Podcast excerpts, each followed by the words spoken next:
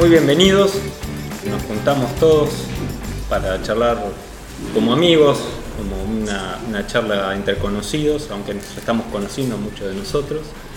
Eh, la presentación del libro es lo que nos reúne, la presentación del libro Gatos y Conejos de José Mazzaroli y Luciano Saracino. Eh, para aquellos que no los conocen, el dibujante José y Luciano, el guionista.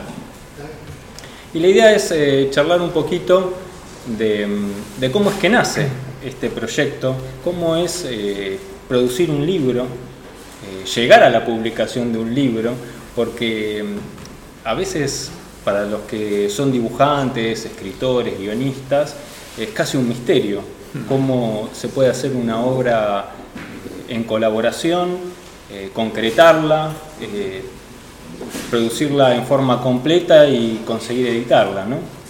Es todo un, camino. Un proceso. Eh, ¿Cómo es que surgió la idea del libro?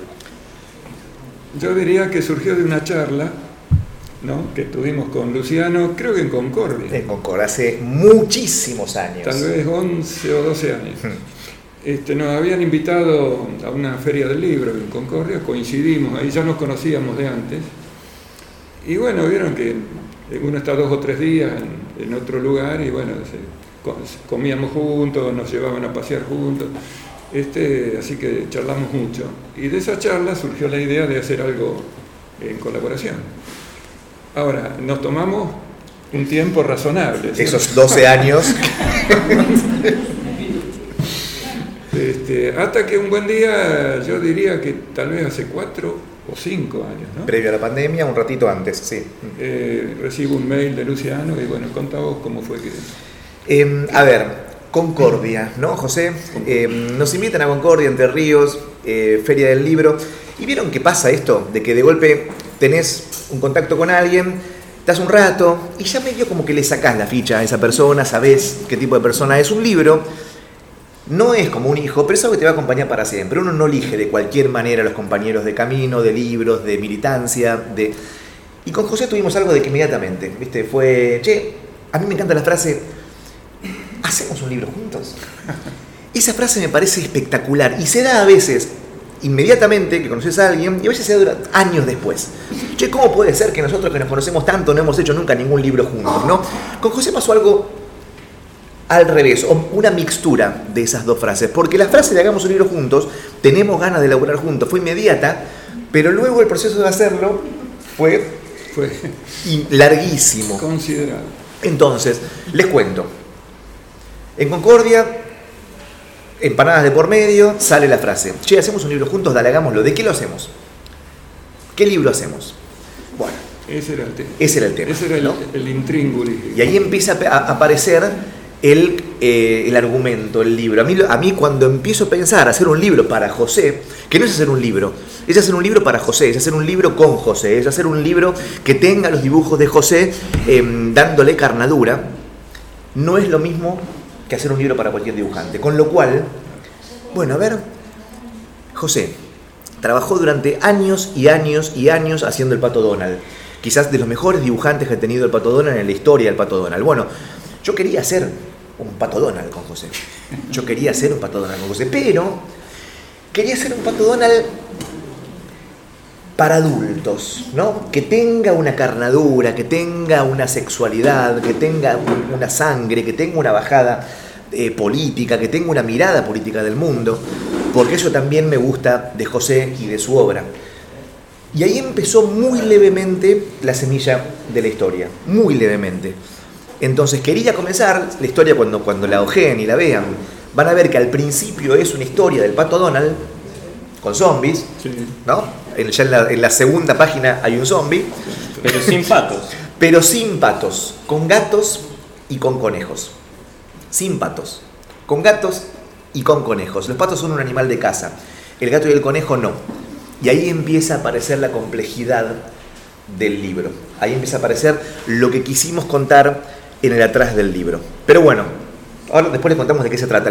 Vamos de a poco, ¿sí? Eso fue el cómo empezó, cómo empezó el proceso. Años y años y años después, yo le mando a José un guion. Creo que, ¿te acordás que habíamos hablado hace 12 años de algo? Me parece que creo, creo que nos juntamos en una pizzería en una esquina ahí cerca de tu casa, Sí, por sí, Flores. sí, empezó con un mail y luego nos encontramos y lo charlamos un poco. ¿Ven? O sea, eh, es bastante más humano el, asunto de cómo hacer un libro. Che, hacemos un libro. Y después pasó algo impresionante, que fue, una vez que ya, después les contamos de qué se trata, porque no estamos todavía hablando del libro, estamos hablando de la creación del libro. Le mando a José el guion, José lo dibuja. Yo me vuelvo loco con el libro. Me vuelvo loco. Bueno, la verdad que sí, está, está buenísimo, me encanta, me encanta cómo, cómo lo encaró, me encanta el trazo, me encanta... Y en el medio, bueno, el mundo se detiene, hay un parate total, ¿no? O sea, no, no, no, no se habla más de publicación del libro, no se habla más de salir a la calle, no se habla más de etcétera. Con lo cual, listo, ese libro que estaba hecho volvió a entrar en un proceso de freezer, con los dibujos ya terminados. Un día les cuento, me voy a tomar una cerveza a un bar de calle, eh, el Molino, enfrente al Molino, ahí en Congreso, con un director de cine, hablando sobre una película que estamos haciendo. En la mesa de al lado, estos dos señores, estos señores estaban cerrando el trato para publicar este libro. Sí, estábamos con los originales sobre la mesa. Fue eh, muy loco. Increíble. Que cuando vos te apareciste para saludarnos, yo creí que él le había avisado. Y yo, y yo pensé que vos le habías avisado. y yo pensé, Que estaba Que te habíamos- diciendo, que te habíamos seguido. o sea, le dije al director, para, para, para, que esto está pasando algo increíble, le digo. Estábamos hablando de una película. Y me dice, ¿pero qué? ¿Ves aquella mesa de allá, de estos dos que están ahí? Sí, ¿ves esas páginas de ahí? Es un libro que escribí yo, es un editor y el dibujante del libro están, están hablando del libro que, que hicimos. Menos mal que no escuchó lo que estábamos haciendo. Vio, pero no escuchó. Le mandé un mensaje hoy al director este, le digo, eh, che Gonzalo, ¿te acordás aquel libro? Bueno, hoy lo presentamos y me dice, ojalá el cine fuese tan rápido. ¿no? Porque de aquel día, bueno, hablen ustedes ahora del día ese que se encontraron sin mí. Bueno, eh, la- nos juntamos para ver si lo, Sí, si a lo ver si- publicábamos. ya, para concretar, digamos, o no. Claro, porque teníamos que hablar, eh, bueno, eh, un poco volviendo para atrás, para el momento en que se frizó todo, eh, nosotros tenemos la página web donde vamos publicando, la, la idea primero es publicar las historietas en un formato digital y después llegamos al papel. Y pensamos que no hay una competencia entre lo digital y el papel, que uno puede ir y leer una historieta y conocerla en un sitio web y después si a uno le gusta, eh, comprarla para guardarla y tenerla en casa, ¿no? O para regalar. Uno no puede regalar un- una historieta digital. En cambio uno regala Si un sos libro. muy rata, sí, te regalo la digital. sí, sí, sí. Pero creo que el, el- el- el libro tiene esa cosa de, de objeto, ¿no? De- que, que le da otra presencia. Y eso es lo lindo de llegar a la edición. Eh, porque, digamos, la edición que le suma a la, a la historieta en sí, Eh, nada. Pero digamos que completa el ciclo de la historieta. Porque una historieta no llega a ser una historieta hasta que no está publicada, ¿no? Eh, no es una- la historieta para estar expuesta en las paredes, que queda muy lindo y es lindo ver los originales y, y- y encontrarse cómo es eso de, de- del tablero del dibujante, ¿no? un poco expuesto en una pared. Pero eh, la historieta es eh, producto de, de los medios masivos, de, de la cantidad de lectores, entonces necesita esa publicación en papel para, para llegar a la gente. Nace en el papel y tiene destino de papel. Hasta que no llega al papel de la revista o el libro, la historieta no existe. O sea, se puede ver en pantalla y todo, pero está viendo algo virtual. Algo que son bits, ¿no? Este, en el papel es como que ahí está la, la historieta. Bueno, y cuando nos juntamos para hablar era para eso, porque nos teníamos que poner de acuerdo de, de hacerla primero en digital y después publicar el libro. Y bueno, sí, nos pusimos de acuerdo sin ningún problema, eh, porque esto básicamente está hecho con cariño y con amor. Eh, esto lo hacemos por un profundo amor, ¿no es cierto? Realmente, Y, y ojalá que algún día también eh, vuelva económicamente, pero eh, es, producto de- del cariño de, de- de devolver un poquito todo esto a la historieta que, nos fue dando a lo largo de la vida. Y mm, a mí me, impactó mucho eh, el dibujo, eh, no había leído la historia todavía, y desde ya que dije, sí, vamos a hacerlo. Eh, incluso eh, le buscamos un formato nuevo también, porque Ah. ahora en el sitio web lo estamos publicando en formato de Webtoon. Está quedando muy lindo, ¿eh? Eh, está piola, ¿no? ¿Qué Ese trabajo lo hace Catalina, que va eh, cortando los cuadritos y los va adaptando a otra forma de narración, que es esa forma vertical de los, de los webtoon. Y, y entonces queremos hacer eh, ese juego entre eh, la historieta en papel, donde uno aprecia la composición de página y el pasar las hojas, con el formato totalmente digital, vertical, de leer en un celular. Eh, combinar esas dos cosas eh, nos parecía muy divertido. Para mí fue una sorpresa, este, no- nunca había visto dibujos míos publicados de esa manera, ¿no? O sea que es interes- muy interesante. Y algo que pasa es que, que si bien eh, ahora estamos saliendo con los libros en papel y tenemos cierto alcance en todo el país con, con distintas comiquerías, eh, ya en este momento lo están leyendo en, en España, en México, en toda Latinoamérica a través de las páginas web. Así que pienso que es eh, una forma muy linda de, de difundir la historieta. ¿Cómo es que llegan al nacimiento de la idea? Es del diálogo, sí, pero ¿por qué esta historia y no otra? Cualquier otra, con patos, por ejemplo. Eso lo, lo tiene que decir, o ya lo dijo Luciano, este, esa parte de la historia es eh, eh, totalmente creación de Luciano. Es una Eh, historia. Yo recibo el guion terminado y no lo toco. O sea, Lo conversamos un poco, o sea, en, en- allá por Concordia teníamos una idea, e- era esto, ¿no? A ver, hagamos un Pato Donald, pero que sea un Pato Donald, no es argentino, no es una historia argentina, para nada, pero sí es una historia, lo que les decía, es profunda. Es profunda no porque sea compleja para leer, ni mucho menos, digo profunda porque tiene diferentes niveles de lectura. Eh, empezás la historia con la infancia de los dos personajes principales. Es, es un gato y, una, y una, una coneja. Chiquitos, o sea, un gatito y una coneja.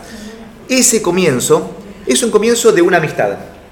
Eso es un comienzo de una amistad. Que hacen algo de niños que tiene que ver con, con la niñez. El tema está que ese inicio, que tiene inclusive un dibujo muy, muy, muy cutie, ¿no? muy, muy cartoon, muy eh, limpio, también se va a ir ensuciando a medida que la vida de los personajes se va ensuciando. ¿Por qué? Porque la vida se ensucia a medida que vas creciendo. Esa cuestión inocente, ese juego de niños que tienen en ese cementerio inicial, en donde, les aviso, despiertan a un zombie, ese zombie que anda dando, dando vueltas atravesará todo el libro. Va a ser el nexo que tiene el libro entre la infancia de estos personajes y el presente de estos personajes, que como les digo, van a ir empezando a militar, se van a enamorar, no cuentes más. no les cuento más. Pe- Pero hay que leerlo, sí, pero a lo que voy es que es un libro que tiene momentos concretos, diálogos, que yo te juro, eh, José, cuando lo, puedo decirte qué estaba pasándome cuando lo escribía este libro, cada, cada frase, cada momento. Hay un momento donde se regalan una estrella, esa estrella tiene que ver luego con el argumento del libro, ese zombie que despiertan, que el zombie por supuesto es totalmente metafórico, tiene que ver con esa infancia que luego se va a ir muriendo o no. Y luego por supuesto es un país en donde el ascenso del fascismo va a ir construyendo la historia de los personajes. Es la historia de un ascenso político, de un líder político que rompe eso que estaba dado desde el principio. Nada que ver con la actualidad. Nada que ver con la actualidad, nada que ver con la actualidad, nada que ver con lo que tenemos en este momento. Eh, entonces, esa era la historia que yo quería que sea dibujada por José. ¿Por qué? Porque José, además de lo que les contaba, de ser el dibujante del Pato Donald, el- uno de los mejores, quizás después de Barks para mí, del Pato Donald, José fue el último dibujante de Westergel. José, nosotros tenemos dos historias muy hermosas y muy concretas. La primera en Concordia, cuando nos, cuando nos conocemos, o no sé si nos íbamos Ah, sí. Y luego, yo lo entrevisto a José Mazzaroli, Que ahí es donde nos conocimos. Ahí nos conocemos. Yo escribí una serie sobre la vida de Oestergel. Para escribir esa serie estuve 10 años documentándome, hablando con todos los dibujantes vivos de Oestergel. Y José fue el último dibujante con el que trabajó Héctor Germán Oestergel en la revista Columba. Lo que yo cuento en la serie, Germán Últimas Viñetas, es lo que me contó a mí José Mazzaroli de cómo él mandaba los guiones ya clandestino por teléfono, cómo los dictaba, qué era lo que pasaba, y él era un joven dibujante, tenía que dibujar esos guiones escritos por su guionista, ya maestro, ya consagrado, clandestino, a quien nunca más volvió a ver. Los últimos guiones de la serie, vos a tu guionista no lo viste. No. Tres por la ley era la serie. Y en Columba habían quedado unos 10 guiones, ponele, de Westergel. Eh, yo lo había conocido antes, lo había hablado con él y todo, pero en el proceso de hacer esa, esos episodios de esa serie y yo ya ahí no, lo, no tuve ningún contacto con él, nadie sabía dónde estaba.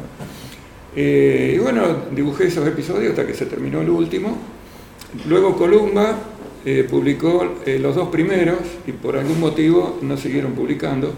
El último se publicó en marzo o abril del 77, una fecha asiaga, ¿no? que debe ser más o menos cuando desapareció Westergel.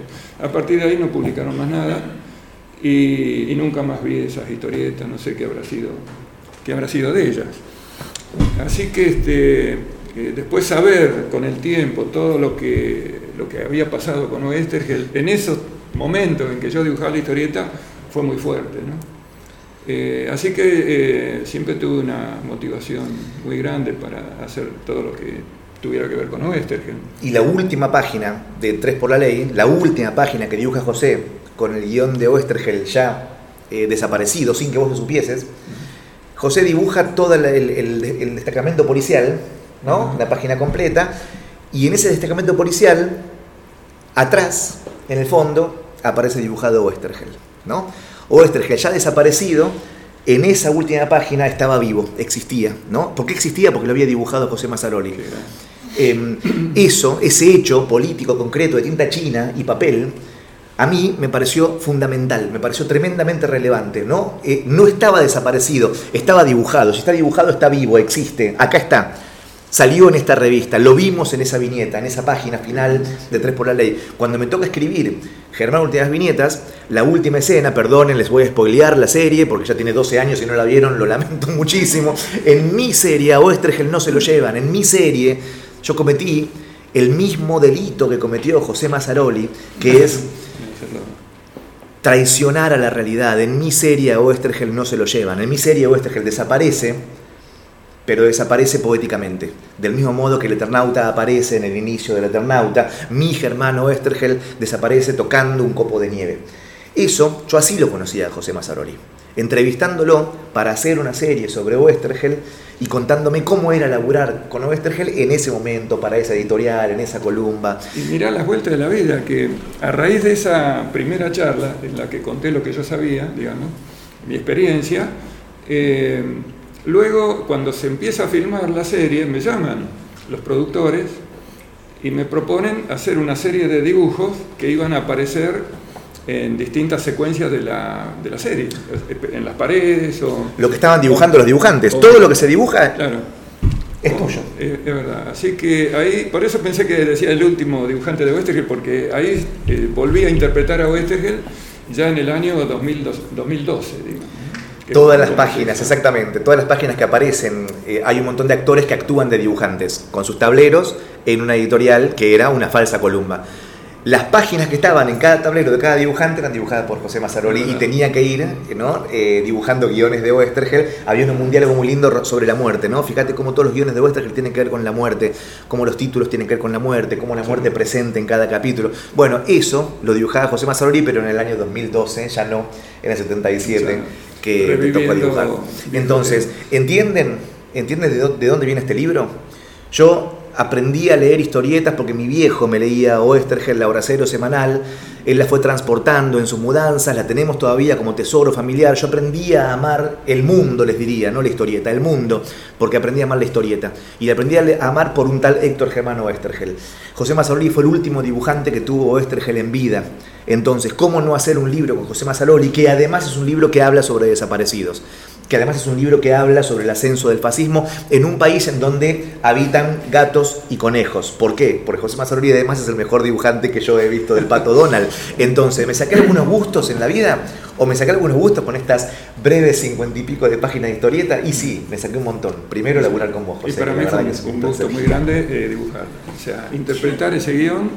Ahora, eh, yo tengo que contar mi parte y es que no fue fácil. o sea, el, comienzo ya me puso en un brete, porque eh, José, vos que dibujaste a Disney, acá tenés este guion, que eh, lo he hecho para vos. Este, Entonces digo yo, caramba, el, estilo de Disney, intenté.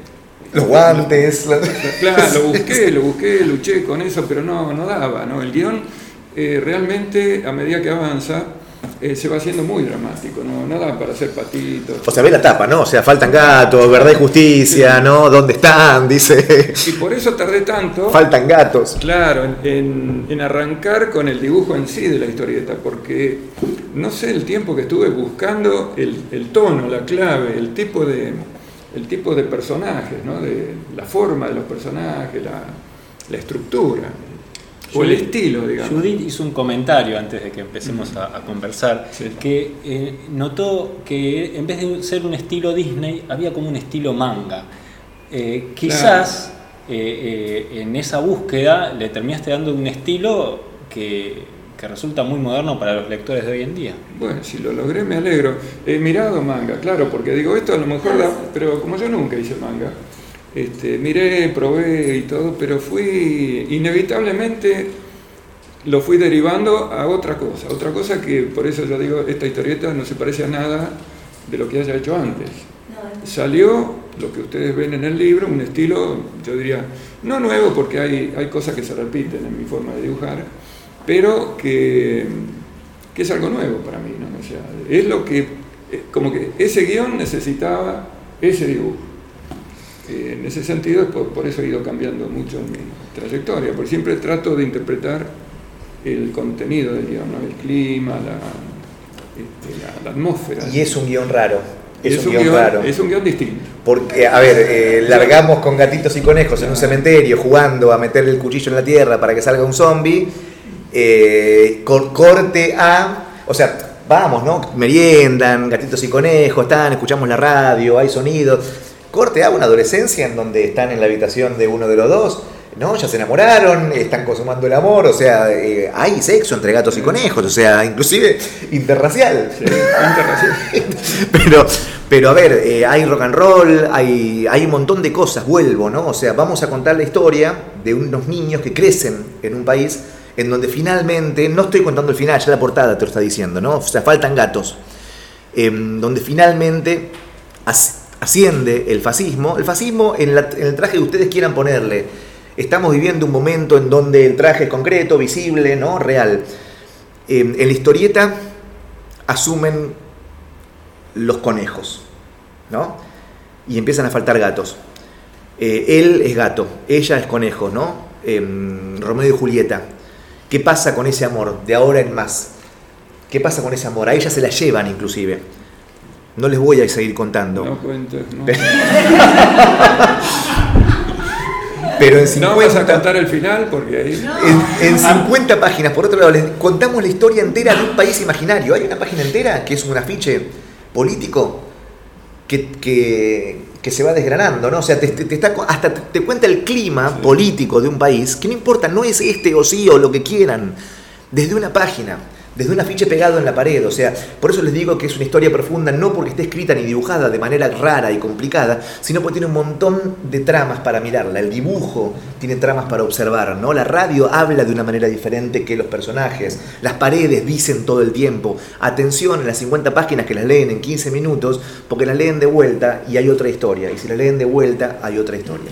Sí, yendo a la trama. Lo bueno, perdón, lo, lo bueno es que todo esto en la historieta no está declamado, o sea, no hay eh, grandes textos explicando, ¿no? todo eso se trasluce, es decir, me obligó Luciano a esforzarme para traslucir todo eso con el dibujo prácticamente. Es decir, cuando están los diálogos, obviamente están perfectos, ¿cierto? Chiquitos. Pero deja mucho librado a, a la, a la función del dibujo, digamos.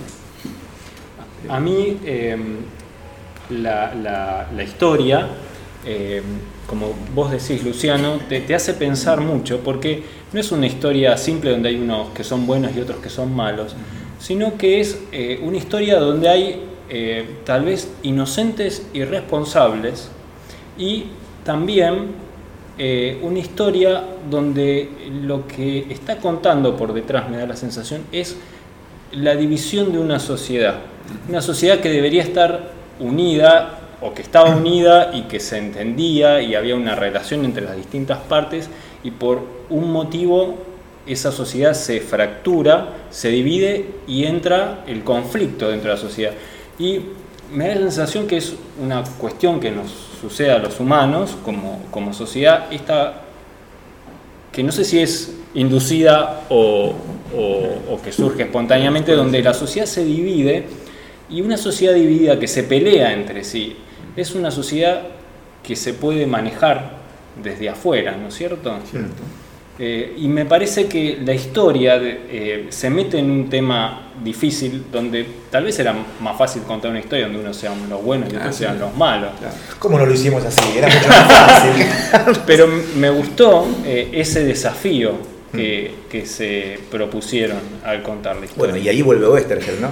Oestergel no tenía buenos y malos eh, tan claramente. O sea, lo que tenía Oestergel justamente era que el mal inclusive no era el mal. O sea, estos malos estaban dominados por unos más malos que no se veían, que no tenían nombre, que eran los sellos.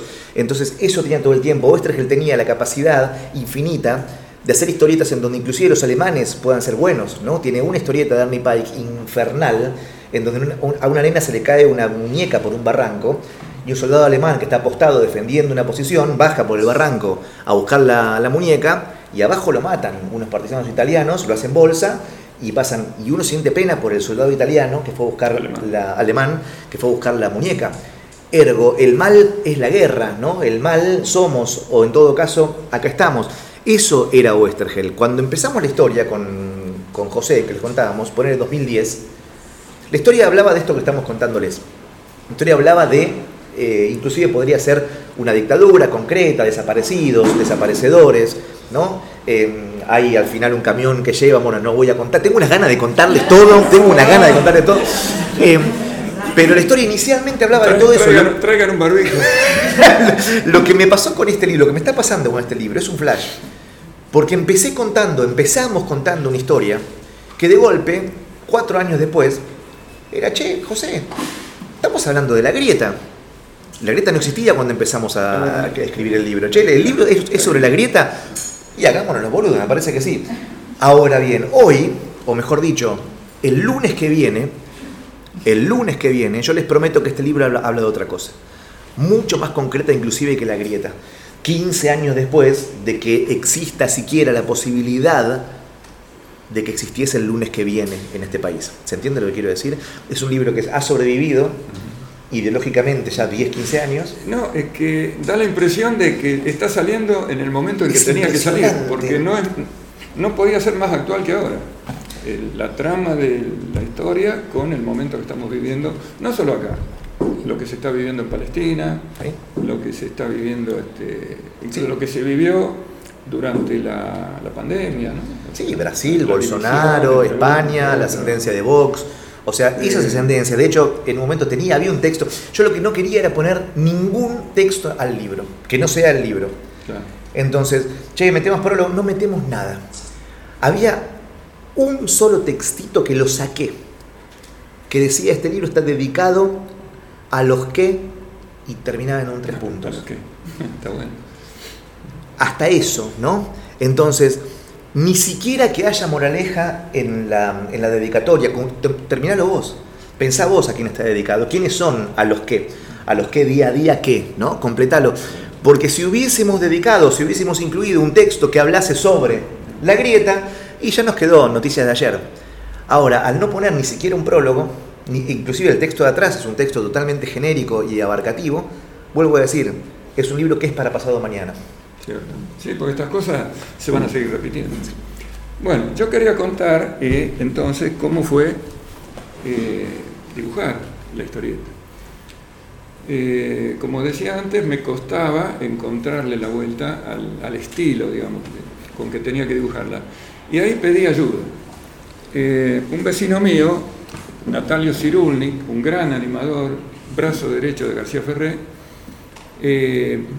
bueno, era vecino mío, así que fue una muy linda excusa para encontrarnos y tomar café, charlar, y yo le pedí que me bocetara a su manera la primera parte, la parte donde los personajes son niños. Niños. Porque eh, obviamente Natalio dibujando chicos era genial, era ese estilo García Ferrer, ¿no? De historieta.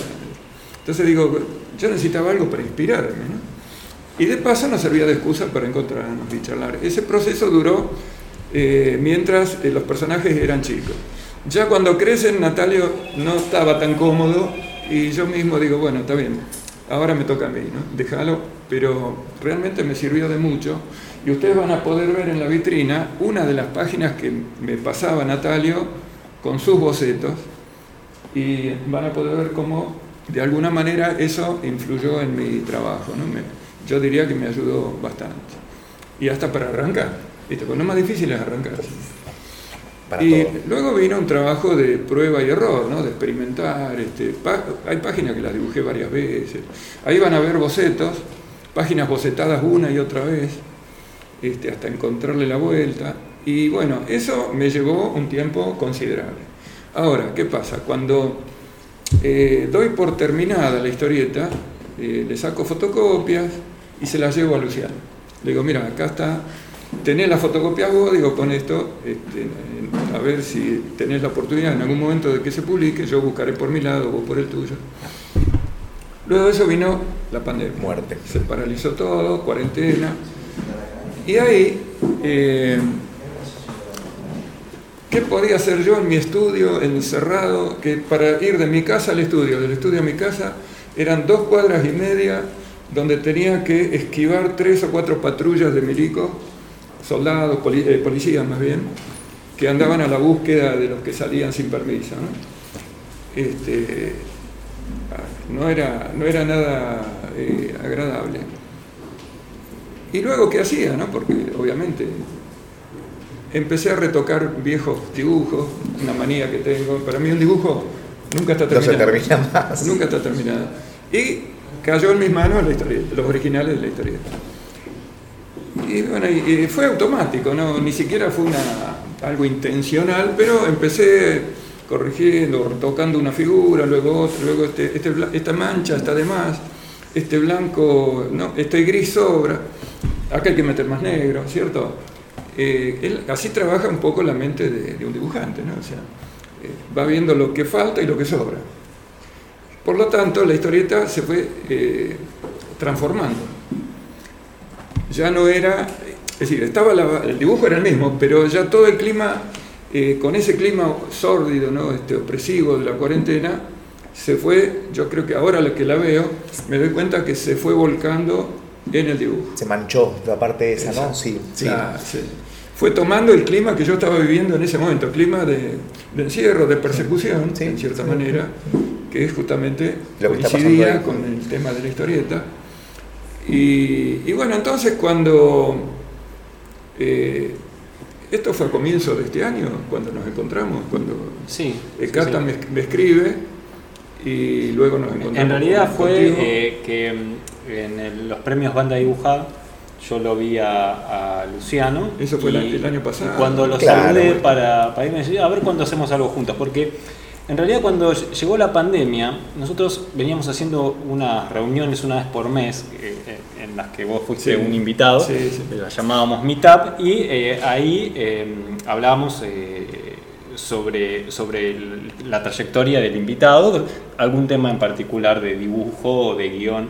Y bueno, eh, teníamos eh, pactado una reunión con eh, Luciano como invitado. Y fue justo que llegó Yo justo no podía, entonces ¿qué hice? Bueno, me armé una pandemia como para, para, para, para, dos años, tres años, hasta, hasta la fecha de hoy. Bueno, hoy, hoy la estamos retomando. Hoy, es verdad, esto teníamos que haberlo hecho hace tres años. Pero bueno, es que faltaba tal vez acompañarlo con algo más y era este libro. Y mira qué hermoso. Bueno, ahí es, ahí es, ahí es como... En lo mata dibujada pasó lo mismo, che, ¿cuándo hacemos algo juntos? Em, y mira que tengo uno divino, ¿eh? José Mazzaroli. Uy, mira, con José también queremos. Entonces, sí, sí, a mí me Y ahí fue, ahí, fue que se juntan sin miel el, el barcito. Pero bueno, yo sabía que se iban a juntar porque ya, ya había crecido todo desde ahí. Y, ahí es cuando yo le, le llevo los originales a Gonzalo, pero le doy a elegir. Le digo, están las fotocopias que, que tiene la versión blanca, la, versión, oscura. Y tenés esta, digo, vos elegís. Claro, yo te había dado la, otra, claro. elegir, y bueno.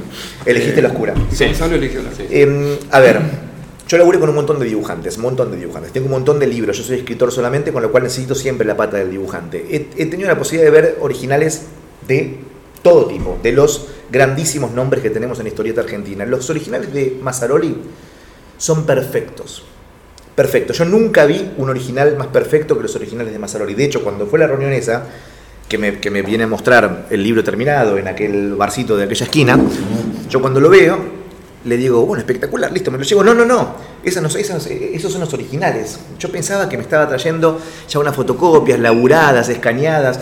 No, no, no, para, las fotocopias son estas. Lo que tenía en mis manos eran originales. Perfecto, los van a ver ahí, los van a ver. O sea, sí, por supuesto que verán manchas y lo que sea, pero nunca he visto originales tan pulcros, tan perfectos, tan acabados. Con lo cual, mi gran problema con el libro, eh, no estoy diciendo con el libro este, con el libro este, eran los negros. El negro tenía que ser perfecto porque en los originales el negro es perfecto. Entonces, ¿saben lo difícil que es hacer un libro blanco y negro? Parece una girada, pero es muy complejo. El negro se arratona, ¿no? La tinta, depende del papel, queda manchada, no se ven las sutilezas, no se ven las sombras. Bueno, lo acabo de ver, yo no lo había visto el libro hasta hoy y es un libro precioso. quedó, quedó, prolijo, los negros están bien. ¿Estás contento? ¿Vos lo viste? ¿Qué te pareció? Es verdad, me sorprendió gratamente, ¿sí? el terminar, es decir, la presentación del libro, lo bien que se ven los negros, los blancos. Este realmente queda lindo, queda lindo. Y a mí la verdad, José, me, ¿estás contento? Bueno, eh, para, mí es fundamental. Eh, yo estoy contento que estén ustedes dos contentos. Para mí que haya libros de José Mazzaroli editados en, en, Argentina, en este hay país. Que hacer o sea, hay que hacer otro. Para mí tenés que hacer, pero tres por la ley. No hay posibilidad de editar eso de Oestergel. ¿no? Que no, eh, no sé dónde fueron a parar los originales. Todo eso lo tenía Columba. Columba, y eso se hundió. Eso se, Pero los nietos de, de, de Oes, Martín, Fernando no estará eso de, por ningún lado. Yo me voy a encargar, vamos a conseguir. Si se rescataran sería genial, pero obviamente retocaría todo. Retocarías todo bueno, pero ¿por qué sí? ¿Por qué? Porque los dibujos nunca están terminados. bueno, yo quería invitarlos eh, a que le hagan alguna pregunta o si, si quieren comentar alguna cosa. Ahí. Yo se los cuento enteros. Eh, no, no. Tengo unas ganas. Y después que lo, que lo lean no, no cuenten el final. Depende del final. Sí. ¿Termina bien o termina mal? Pésimo. No, no te puedo, no te, puedo decir. No. Sí. Yo quería preguntarle a Saracino o a José, si, son varias preguntas. Primero, si hubo una referencia con Spiegelman o no. Segundo es, vos dijiste que en un momento era más darse un gusto que un negocio, hacer un libro. La segunda pregunta es, quién vive de hacer libros. Y la tercera es, ¿por qué otro libro si hay salen tantos por mes? Esas son las tres preguntas. Hermoso, son un montón de preguntas. Primero, eh, te admiro muchísimo. No, no, no, no, te lo dije lo suficiente. Me encanta el laburo que haces, me encanta. Em, muy lúcido, muy concreto, eh, eh, un, nivel de la tinta espectacular. Bueno, nada, soy un admirador tuyo. Spiegelman. Spiegelman es un, es un, autor que hizo un libro que se llama Maus, que es justamente sobre gatos y ratones. Los ratones son los judíos, los gatos son los nazis. Spiegelman, hijo de un sobreviviente del holocausto. Em, no, no, no, tiene que ver con Spiegelman, pero sí tiene que ver con otro autor. O sea, a ver, no, no le robé a Spiegelman, le robé a eh, Jason, que, es un em, escritor, dibujante noruego, que dibuja con conejitos y, sus, personajes son muy. y las historias son tremendamente adultas con un dibujo tremendamente infantil. Em, yo estaba leyendo por esos momentos, o andás a ver si era por ahí o no, una historieta que se llama Espera. Esa historieta que se llama Espera, que es de unos gatitos, me parece, son unos gatos niños que también viven una infancia, en un momento arman un club de Batman y para pasar para ser parte del club de Batman tienen que saltar un barranco, ¿no? Uno de ellos salta espectacular y el otro que era medio torpe va a saltar, el otro le dice espera y pasás la página y son imágenes de la habitación vacía, o sea, muere este gatito, ¿no? espera. Van al velorio, traje y uno de los el gato este que sobrevivió estornuda y cuando sube es adulto. Se me pone la piel gallina contándotelo. Em, cuando lo conocía, yo le decía Jason, pero en realidad después me dijeron que es Josson, porque es noruego, y le agradecí esas dos escenas porque me habían cambiado la vida. Al tipo le importa un carajo. Porque es noruego. pero tenía, me parece, en mente eso, a, ver si podía eh, de alguna manera reproducir un tipo de texto que parezca que es para chicos, pero que esté diciendo algo tremendamente profundo como ese estornudo que te acabo de contar. Entonces no le robé a Spiegelman, le robé a Jason. Em, Segunda pregunta. después, después decís vos si, si, si, si, si le choreaste no, Spiegelman. no, no, no, no. que obviamente lo tuve en cuenta como tuve en cuenta tantas cosas, ¿no? El manga, pero luego todo fue decantando hasta lograr algo que no, para mí no se parecía a nada. Hasta a mí me sorprende lo que salió. No se vive de libros, pero ¿por, pe- pero ¿por qué siguen publicando libros? Em, este libro, este libro, y lo voy a decir em, livianamente, es un hecho político. Es un hecho político. Me parece a mí que son, son momentos para vivir hechos políticos. ¿No? O sea, si, si, si, no, si no estamos ahora, nosotros que nos dedicamos a hacer historietas, diciendo cosas, bueno, ¿para qué hacemos historietas? ¿no? O sea, bien estaría hacernos millonarios con nuestros hechos políticos, pero mientras tanto está bien tener los hechos políticos sin el dinero alrededor. Entonces, este libro, que es un libro publicado de una manera humilde, ¿a qué me refiero humilde? No es una edición masiva, no es una edición que ustedes van a poder conseguir en cualquier librería. Cómprenlo hoy porque eh, son los libros que hay acá. De- y les digo de verdad, ¿eh? o sea, es un libro que está hecho eh, para hacerlo casi como un grito en el desierto, casi como un grito desesperado en el desierto. Entonces, ¿por qué hacer libros? Este libro particularmente, por, lo- por lo que les conté recién, yo necesitaba hacer un libro con Mazzaroli por todo lo que les conté, o Estergel mediante. Eh, lo necesitaba. Yo no sé cuánto tiempo más vamos a estar viviendo en, esta, en este mundo. Bueno, yo ahora puedo decir que el tiempo que me queda viviendo en este mundo, yo tengo un libro hecho con José Mazzaroli. Y lo mismo es lo que puedo decir yo. ¿no? No mientas. ¿Se entiende, Emiliano? Y Me había- faltaba un libro con Luciano Sartori. Y había otra tercera pregunta, me parece. No, ¿de qué Buena pregunta. El librero es el que la tiene más fácil, me parece, porque eh, el escritor tiene que poner su trabajo, muchas horas de trabajo, su creatividad, toda su formación. Lo mismo el dibujante, muchas más horas todavía que, que el escritor y, y mucha formación también.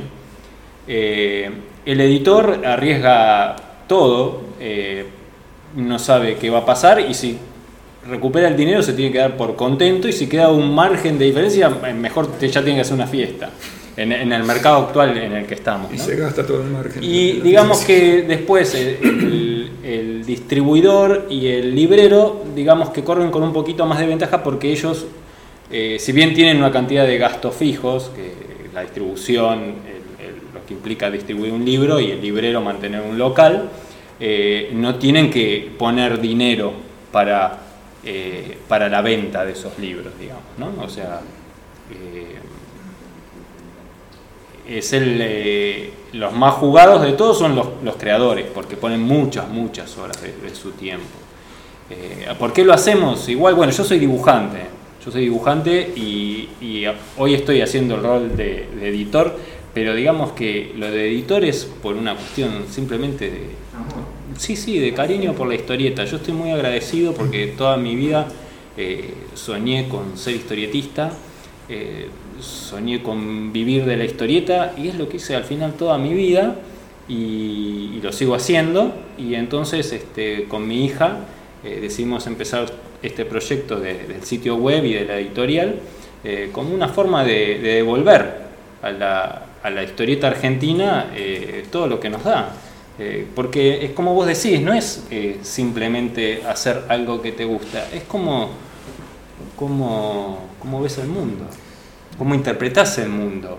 Eh, yo me imagino que ustedes no se pueden imaginar su vida, vos sin ser dibujante de historietas y vos sin escribir. De ninguna Es, manera, ¿no? no tiene sentido, No. no, tiene sentido.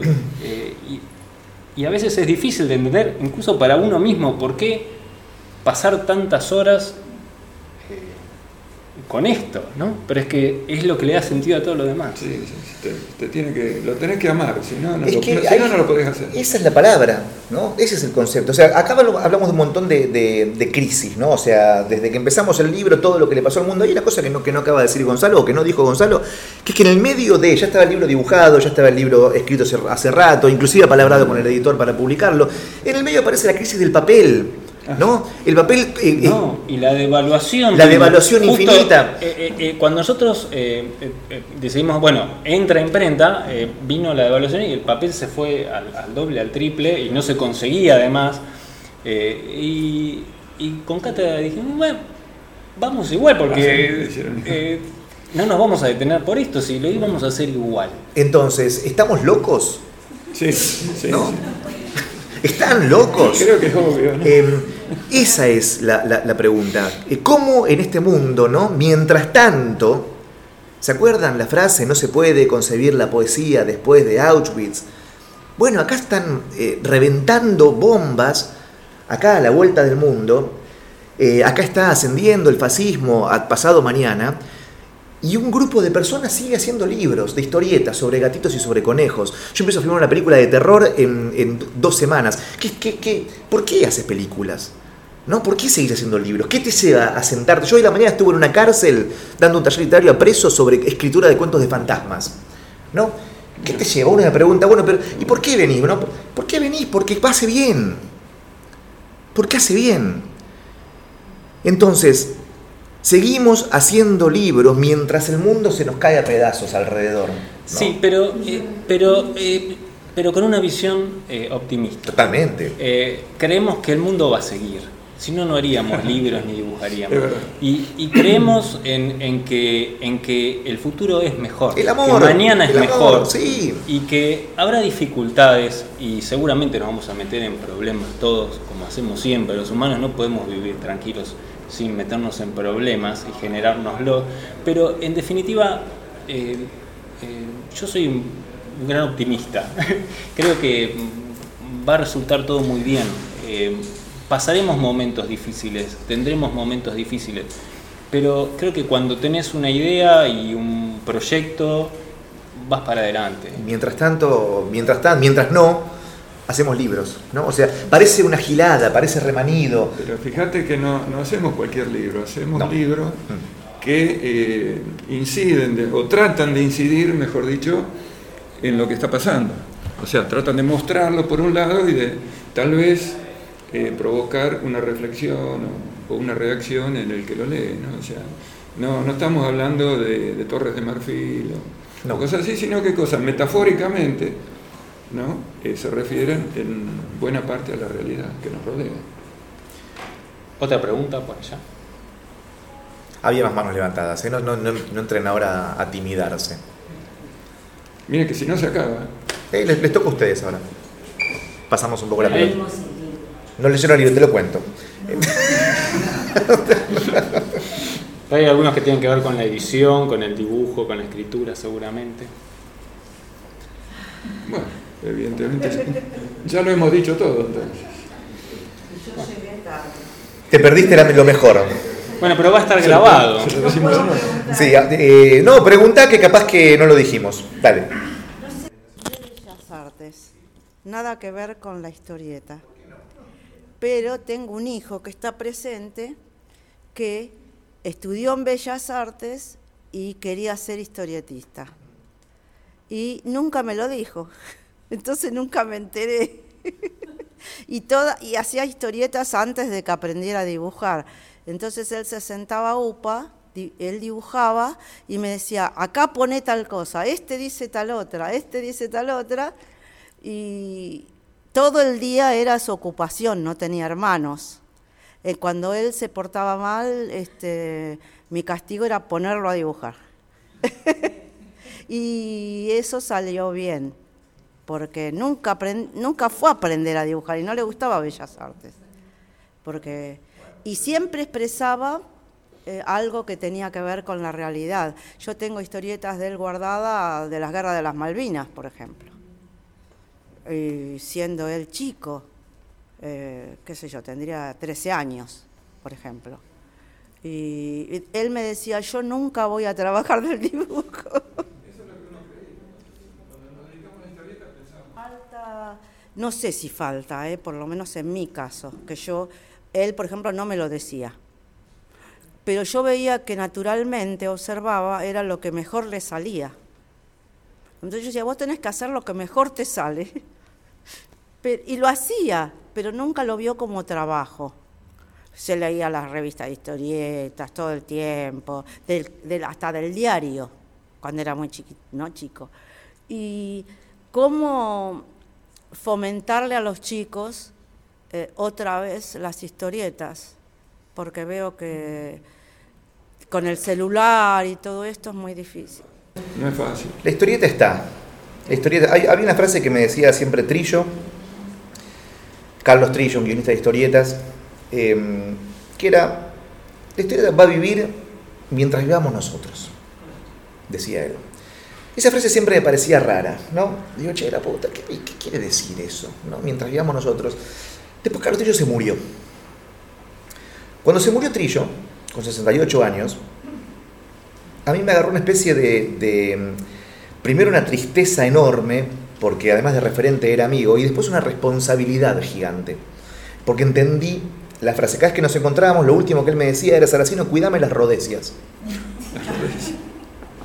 Y lo mismo, ¿no? ¿Qué me está queriendo decir Carlos Trillo? Cuídame, la- era, cuídame el kiosquito. La historieta va a estar viva mientras vivamos nosotros y, y Trillo un día no vivió más. Y ahí me di cuenta que el que vivía era yo. Y yo que nunca iba a ser, así como Trillo nunca fue Oestergel, ni Robin Hood nunca fue Oestergel, yo nunca voy a ser ni Trillo ni Robin Hood. Sin embargo, me tocó escribir Dago de Robin Hood, cuando Robin Hood ya no pudo escribirlo más. Sin embargo, me tocó volverme guionista de historietas de esos que la gente reconoce cuando habla de los guionistas de historietas actuales que andan dando vuelta ahora. Bueno, me toca vivir. Y después aparece la generación nueva, que son ustedes, que vienen después arrasando con todo, haciendo historietas espectaculares. Y después vendrán los otros. Con lo cual historieta está viva, está tremendamente viva, aunque no venda lo que vendía la Columba cuando la publicabas vos, ni va, ni- ni- ni va a volver a vender nunca esas cantidades. Sin embargo, vive. Sin embargo, vive. Perdimos el kiosco de revistas porque no hay más revistas, porque no hay más kioscos, pero ganamos las librerías. Hoy el libro de historietas es un libro de historietas, con presencia de libro de historietas, con lomito, que lo ves, que vale un huevo, que son carísimos. Antes la historieta era económica. Bueno, ahora no, no es más económica, es cara. Pero existen las librerías, Tien- hay, hay zonas de historietas. Los pibes leen un montón. Que no lean lo que queremos que, que nosotros que lean, eso es problema nuestro. ¿eh? Los pibes leen un montón de manga, leen un montón de manga. Los pibes leen un montón de, de cómics de superhéroes, leen un montón de cómics de superhéroes. Bueno, nada, será ver en qué momento la, la bola, la rueda gira y vuelven a leer historietas nacionales como las que leían en la época que José era parte de un mercado que existía. Y los chicos leen ahora acá, leen Claro. muchísimo, en, en- en- muchísimo, muchísimo leen eh, los webtoons, se pasan leyendo. Yo tengo tres hijos adolescentes y, y leen mucho más que lo que leía yo porque tienen acceso todo el tiempo a toda clase de, de historietas. A los pibes hay que leerles, hay Y que leerles. O sea, no hay otra manera de enseñarle al pibe a leer historietas. Eh, eh, El, amor no, no hay otro modo de enseñarlo que compartiéndolo. Si el pibe ve que vos lees historietas con amor, va a acercarse, el pibe y la piba, por supuesto. Leele a la noche, léele historietas, le gusta Gaturro, está todo bien con Gaturro, pero léele Mafalda, o sea, acercale, acercale. Otra cosa que están buenísimas, Dante Elefante, Chanti, hay un montón de historietas geniales. Que lea Gaturro para que lea después algo bueno. Eh, esto no lo dije nunca, esto no lo dije, pero se entiende más o menos para dónde vamos, leamos, lean los pibes, voy a las escuelas. ¿Por qué los chicos no leen? ¿Quién dijo que no leen los chicos? ¿Quién dijo que no leen los chicos? ¿En tu casa hay libros de historieta? ¿Hay libros? Papel también. Si tenés en tu casa libros de historieta, el pibe va a dar libros de historieta. Acceso a, a la- los primeros tres estantes de tu biblioteca. Son libros para chicos para que, para que vayan y los agarren, y los toquetean y los rompan. Si no hay, y si no están y no hay acceso a eso, no va a acceder nunca el pibe o la piba a eso. Dale las, las llaves, porque las puertas están. ¿Cuál es la puerta? La infancia. Es así de simple. ¿Ustedes cuándo empezaron a leer historietas? Empezaron a leer cuando eran pibes. Y empezaron a leerlas porque hubo alguien en su familia, padre, madre, tutor, o cuando iban a la peluquería, había ahí un Tony. Había ahí una Condorito. Había en las vacaciones se compraban en Villa Gesell la Paturuzu, la D'Artagnan. Entonces no hay tanta vuelta. La historieta tiene que llegar del modo que llegue y si no llega hay que tirársela por la cabeza. Claro, yo me alegro de escuchar a Luciano porque es otra generación, ¿cierto? Es la que nos, la que nos, la que nos va a suceder a nosotros. Los, los- de mi generación, como Ramón Gil, como Gaspar, como este, bueno, otros dibujantes que no están acá, eh, nos hicimos historietistas porque era lo natural. Vos salías a la calle, pasabas por el kiosco y estaba inundado de revistas de historietas. Este, estaban eh, Estaban los ejemplos. Claro, pero era, no había casi televisión, mucho menos internet. Entonces, entre los pibes nos cambiábamos revistas, este, tenías esta, viste esta otra. Eh, yo muchos eh, me crié en un pueblo donde no llegaban todas las revistas. Entonces, cuando de vez en cuando viajábamos a Rosario, me encontraban en la terminal del tren de Rosario, que, donde vendían revistas de historietas usadas. Y ahí me recibía todo lo que no llegaba a Ramallo. Ahí, conocía las historietas de Westergel, de Boracero, este, Mr. X, todo eso. Eh, entonces eh, era el medio natural en que crecimos. Entonces era natural decir voy a hacer esto. yo creo que ahora es muy distinto, ¿no? porque los pibes, este, no todos los chicos entran en una librería. ya la historieta tiene un lugar ganado, es cierto. Y ustedes van a tener que defenderlo, vos y los que, los que te sucedan a, vos también. pero ya no es el lugar en el que nos formamos nosotros. Eh, yo extraño, extraño mucho esa época. Claro. Y yo creo que me hice dibujante por eso, porque hice el curso por correo, este, en cierta manera porque veía esos avisos con el dibujante tomando whisky, la pipa, fumando en pipa y a las orillas de una piscina con lindas chicas alrededor.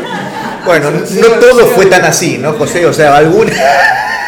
No, el whisky, el whisky, el whisky no me gusta. Así que bueno, son, digamos, eh, lo bueno es que han ido cambiando la forma de hacer historietas, la forma de que llegue a la gente, pero seguimos haciendo historietas, de todas maneras. Em, estamos en un lugar que es impresionante, que, es el centro de historietas de la Biblioteca Nacional, o sea, entendemos lo que significa eso, ¿no? En, un lugar como la Biblioteca Nacional, un lugar público, estatal como este, haya un lugar que se le dedique a la historieta, un lugar tremendamente serio. Acá, esto es académico, yo tuve la suerte de estar en, el, en, los archivos y tenés que entrar con guantes, o sea, esto es de verdad, esto es de verdad, no es papel pintado, no es que ustedes se van y lo levantan. Eh, acá se arman exposiciones de historieta de todo el mundo con artistas de primer nivel. Fíjense, den la vuelta a esta que está acá, que es sobre cómic argentino publicado en Francia. Y es un lujo. Judith Cosiol, que es la encargada, para que pide un aplauso gigante porque es una genia esta mujer.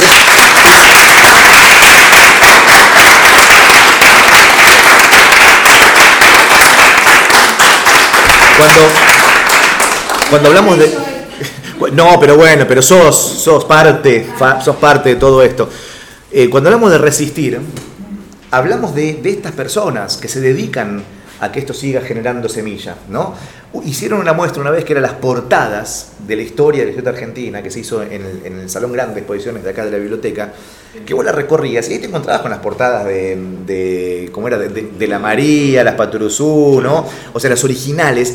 Esa muestra era infernal y era recorrer de verdad tatuajes del alma propia. Si bien yo no las viví, esos kioscos de revistas que vos viviste o mi viejo vivió, había un texto que había escrito Saturay, me parece, que decía que visitar un kiosco de revistas en aquellos momentos era como visitar una galería de arte. Vos te encontrabas ahí, ¿no? Con Rux, con Rome, con Dante Quinterno, con Alfredo de la María, ¿no? Las portadas, con Hugo Pratt, esa portada número uno del 4 de septiembre del 57 del Orcero Semanal, con el coreano que se te venía encima, pintado de naranja, vos no podías salir indemne de la visualización de esa portada. Te cambiaba la vida, algo te pasaba con ese coreano que se te venía encima, solamente pues estaba dibujado por Hugo Pratt. Y eso estaba al alcance de todos. La Patoruzú, cuando se hacía la revista y se hacía la portada, Dante Quinterno, le daban el original, o en el caso si lo, si lo hacía él, la llevaba al kiosco de revistas de la esquina de la editorial y la colocaba donde la Patoruzú va para ver cómo quedaba con las revistas de al lado. ¿Se entienden? Y cuando la miraba de lejos le decía, le falta más naranja, le falta más rojo, eh, anda a ponerla porque la historieta sirve, y se me pone la piel de gallina solamente de decirlo, sirve en tanto su contexto del kiosco de revistas. Entonces tenés que verla de lejos. Ese coreano te va a cambiar la vida porque era naranja. Si hubiese sido marroncito o celestito, no sé si te cambiaba tanto la vida. Esas horas cero semanal que se imprimían en la misma imprenta que la hortensia, ¿no? Salía la hortensia en un color y la hora cero semanal, como era chiquita, se imprimía en el mismo pliego. Entonces tenía que ser el mismo color que la hortensia. En el kiosco iban separadas para que no queden tan cerquitas los mismos colores. hay que decir que la hora cero semanal, con la historieta de Oeste, de tardó dos años y medio para terminar de verla. O sea que nosotros cada semana esperábamos dos hojitas para seguir la historieta, que extraordinario. Sí, sí. Porque lo que era, eh, continuará, esperamos los próximos eh, semanas y la comprábamos hasta dos años y medio que, que terminó. Imagínense el suspenso que tuvimos nosotros desde, los 12 años en adelante. Y ahora se, se le comen rápido, ese es el problema, se le comen rápido. Y hay, que- hay que hacerla durar dos años y medio. Y pero los tiempos. Mira, una, una imagen que tengo de, de mi infancia Claro.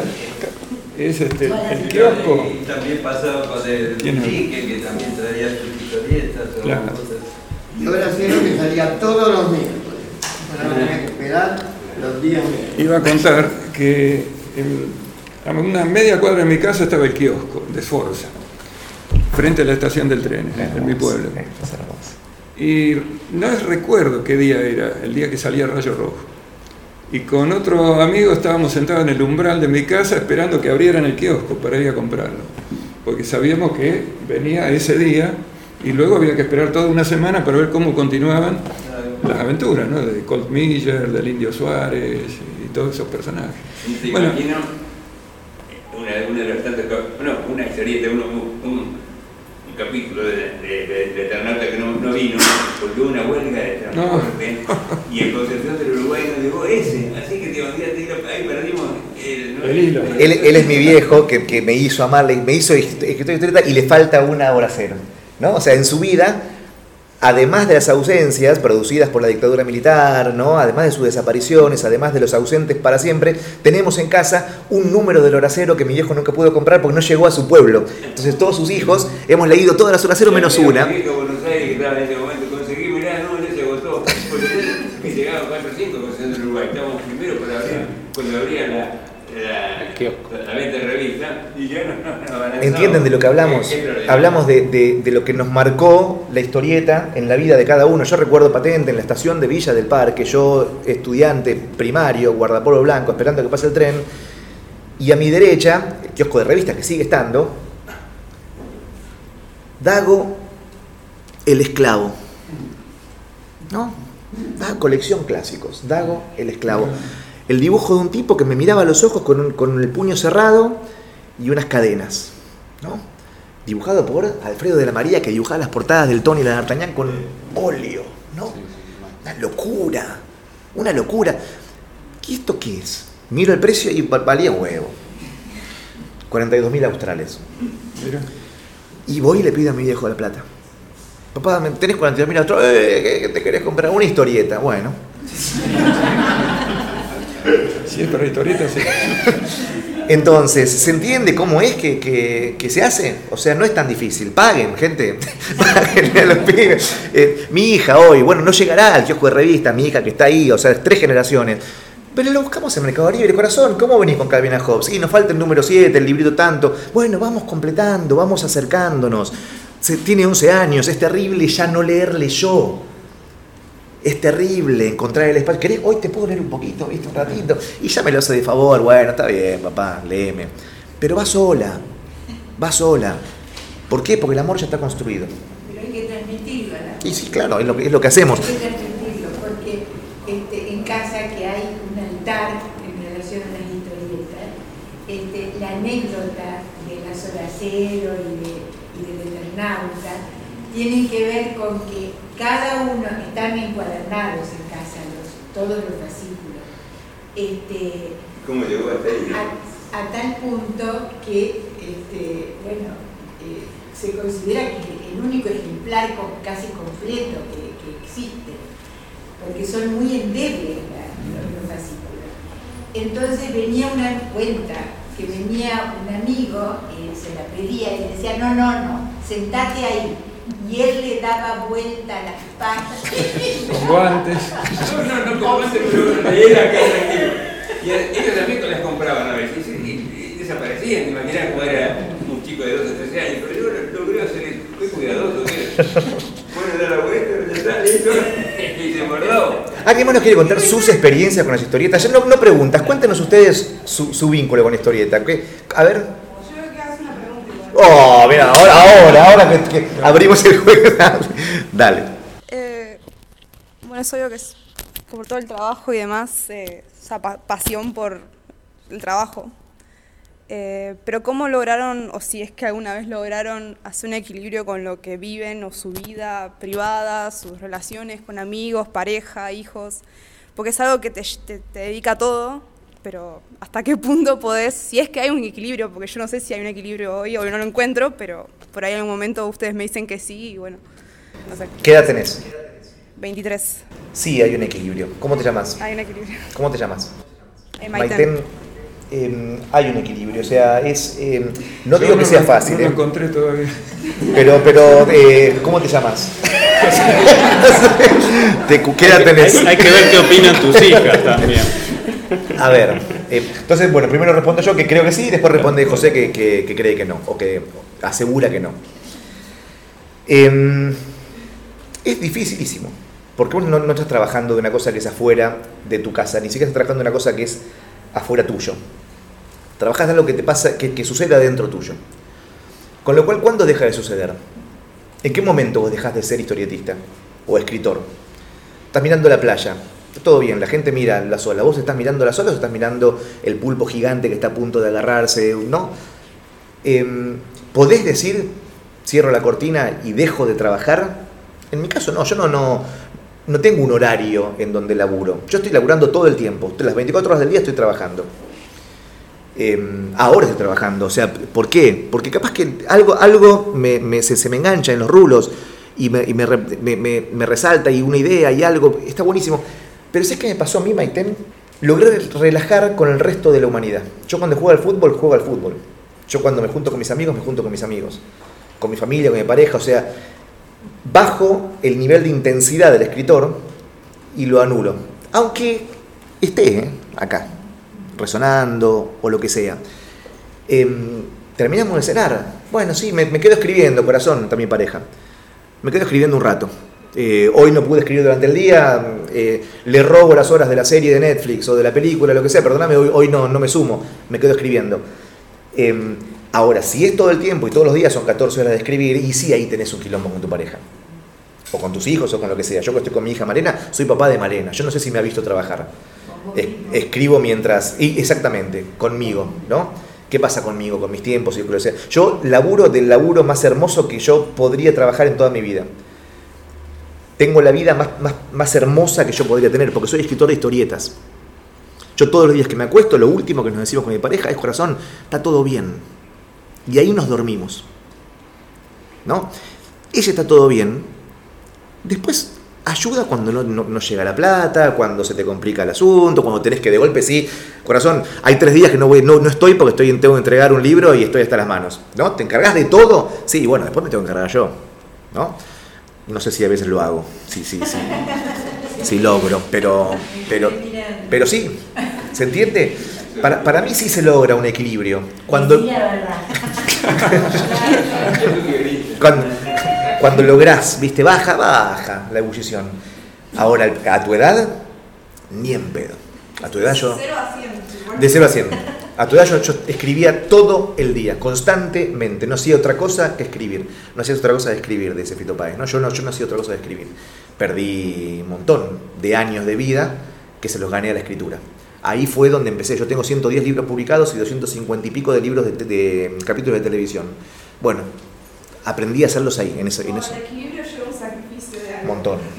Un montón. Sí, perdés. Pero ¿sabes qué lindo que es? ¿Sabes lo que ganás, José? Yo quiero ser guionista. La verdad. Mira, viñeta 1, dos puntos. Facilísimo. Facilísimo. Este, no, evidentemente, claro, aunque los- nuestros trabajos confluyen en el producto final, que es la historieta, eh, tienen condiciones eh, distintas de, de realización, ¿cierto?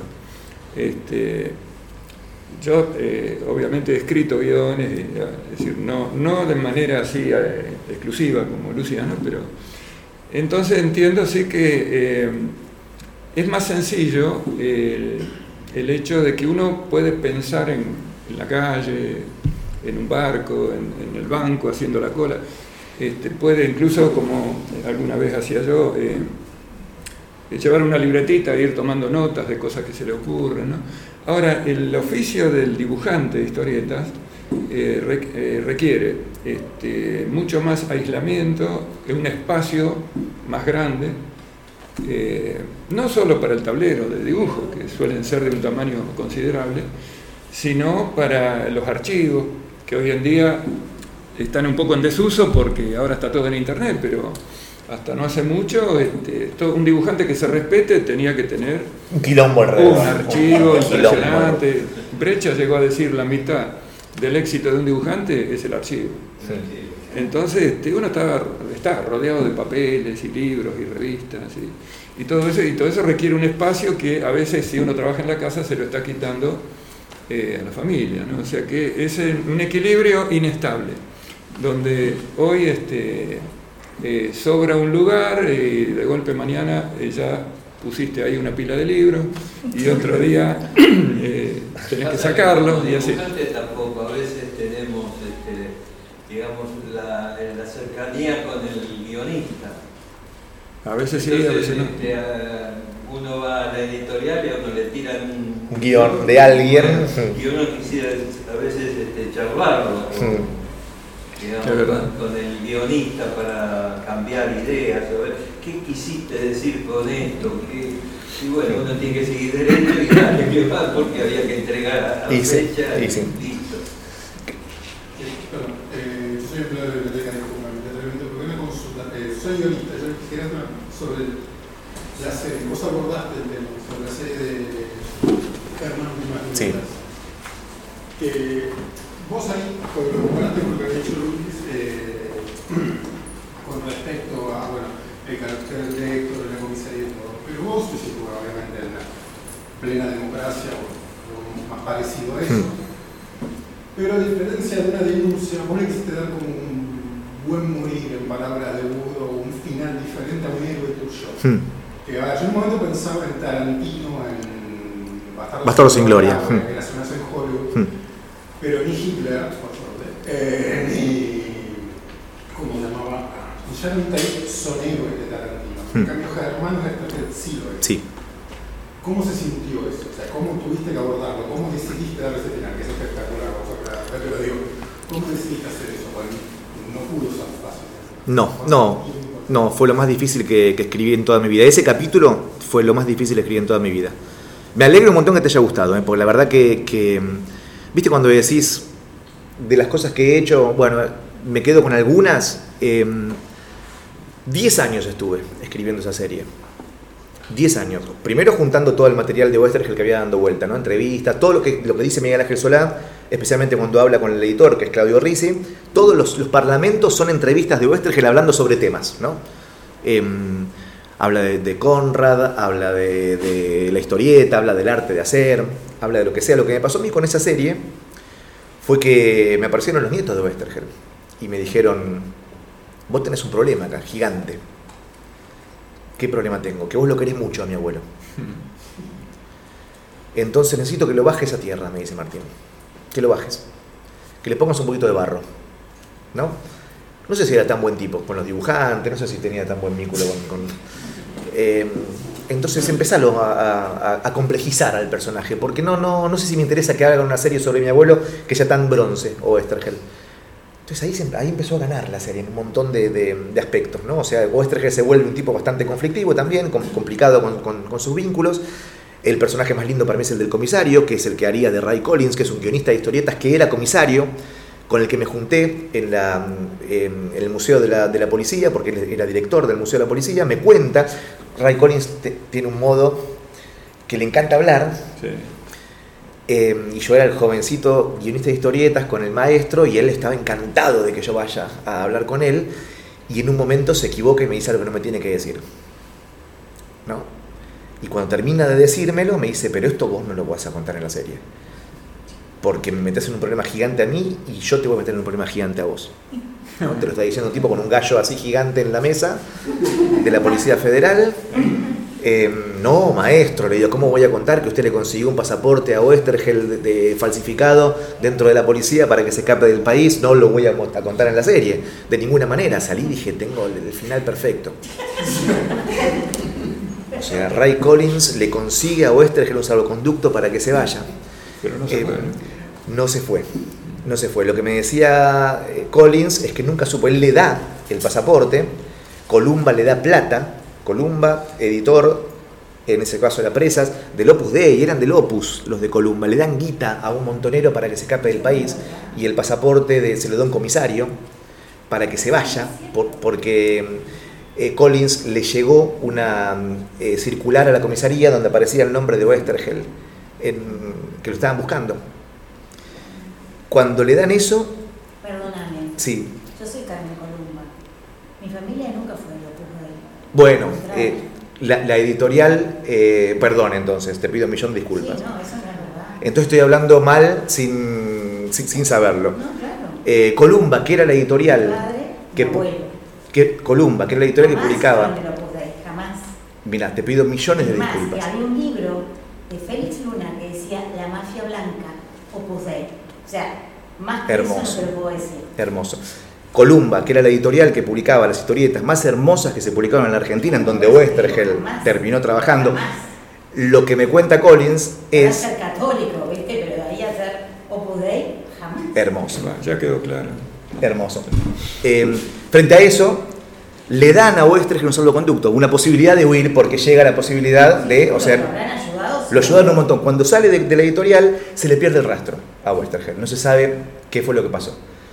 Entonces, Ni se deben enterar tampoco. Nadie se enteró, nadie se enteró. Collins lo que me dice es, yo le di el pasaporte, Columba le da dinero, eh, y hay un rumor que se dice que se fue a Perú y vuelve del Perú Westergel. Había ahí una historia media dando vuelta, pero que Columba efectivamente lo ayuda, que es lo que contamos en la serie, y Collins lo ayuda, que lo contamos en la serie. Eso para mí fue hermosísimo, ¿no? Poder dar esa vuelta en la historia y qué hacer con la desaparición de Westergel. ¿Qué hacer con la desaparición de Westergel? Y ahí Gago sale de la editorial y se enfrenta con la nieve. ¿no? Lo están buscando los chacales, vienen los chacales, eh, que además son estos los, los hombres de, eh, de, son estos tres tipos que me están mirando desde ahí, desde hoy. Y cuando doblan la esquina para atraparlo, Oestergel agarra un copo de nieve y desaparece, antes de desaparecer. Entonces ahí se lo lleva. Collins, que fue el que me contó la historia y, no, y nunca jamás vos podés contarla porque si lo contás, le hacen un homenaje en, la, en Rosario, en la Crack Boom, y un- uno en el público le pregunta, maestro, ¿vio eh, Germán Gutiérrez Viñetas? Yo estaba atrás de todo, temblaba, temblaba. Eh, y dice, no solamente la vi, me dice, di- dice Collins frente al micrófono, sino que me entrevisté con el guionista y le conté algo que le hice prometer que no le iba a contar. Y por falsear su palabra, yo puedo dormir mucho más tranquilo de ahora en más, dice Colin. Porque siempre consideré que mis colegas de la historieta me habían visto a mí como un entregador. Y ahora en esa serie se explica que lo que quise hacer yo fue salvar la vida de, de un compañero, de un maestro. ¿no? De un- Así que sí, fue tremendamente difícil. Y fíjate que sigue siendo eh, complicado y conflictivo. Es una serie que, que dijo tanto y se habló, se habló tanto que sigue siendo conflictivo. Eh, y a mí Columba me cambió la vida, me, me- me salvó la vida, me hizo la vida muchísimo más linda, tu abuelo, tu viejo, tu, toda la familia, hermosísima, divino, divino. Así que eso, sí, muchísima, muchísimo. Creo que podemos ir cerrando. Eh, muchas gracias a José, muchas gracias Luciano. Gracias a vos. Muchas gracias a todos ustedes.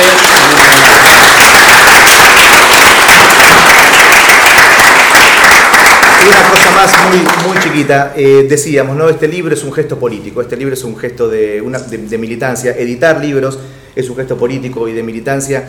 Eh, compren el libro, compren el libro, es una edición muy chiquita, muy pequeña, está hecha a pulmón por una editorial independiente que hace los libros a pulmón, así que Y si no lo quieren comprar o no pueden, no importa, lo pueden leer en la página web de gcomics.online, que ahí está gratis y lo pueden leer en el formato de webtoon.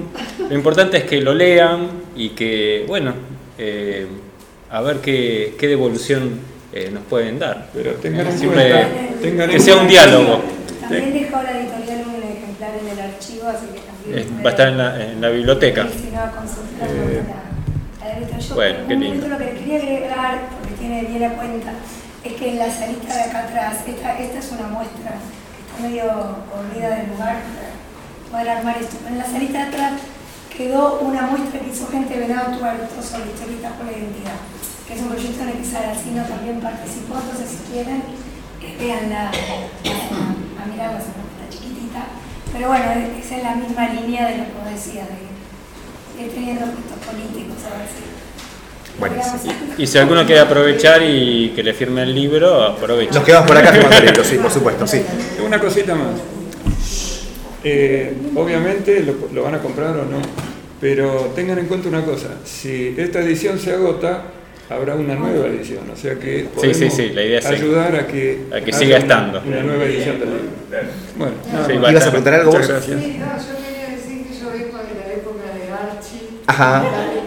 Hermoso, hermoso, hermoso. ¿Ves? Sí, sí. Superman, las colecciones que Las mexicanas. me las prestaban. Verdad, era muy celota, tenía que ir a la casa de ellos. No podía salir a la casa. Es que eran tesoros. Bueno, y, y cuando fui, eh, toda mi vida fui profesora en nivel inicial, lo que se llama maestra de jardín, eh, estimulaba la historieta de los chicos.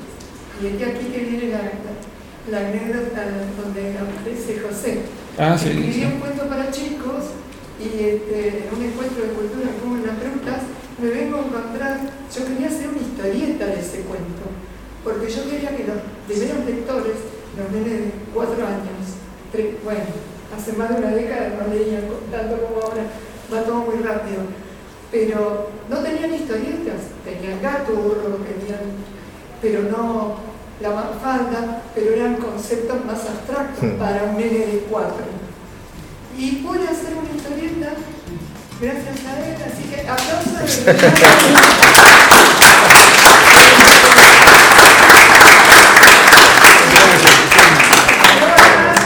Mira, ahí, ahí está. Ah, mira qué bueno. por, mail para que la pinten. Así Claro. vos. Mirá qué bueno. Ahí, y ahí va, eh, es el polo opuesto de esta, ¿ves? Ahí es todo blanco, todo, eh, todo infantil. Para pintar. Y hay, hay pedacitos de globitos que dejamos vacíos para que los chicos eh, Escriban. Qué bueno. Qué grande. Acá tendría que tener un Bueno, muchas gracias. Bueno, gracias por todo, gracias, en serio.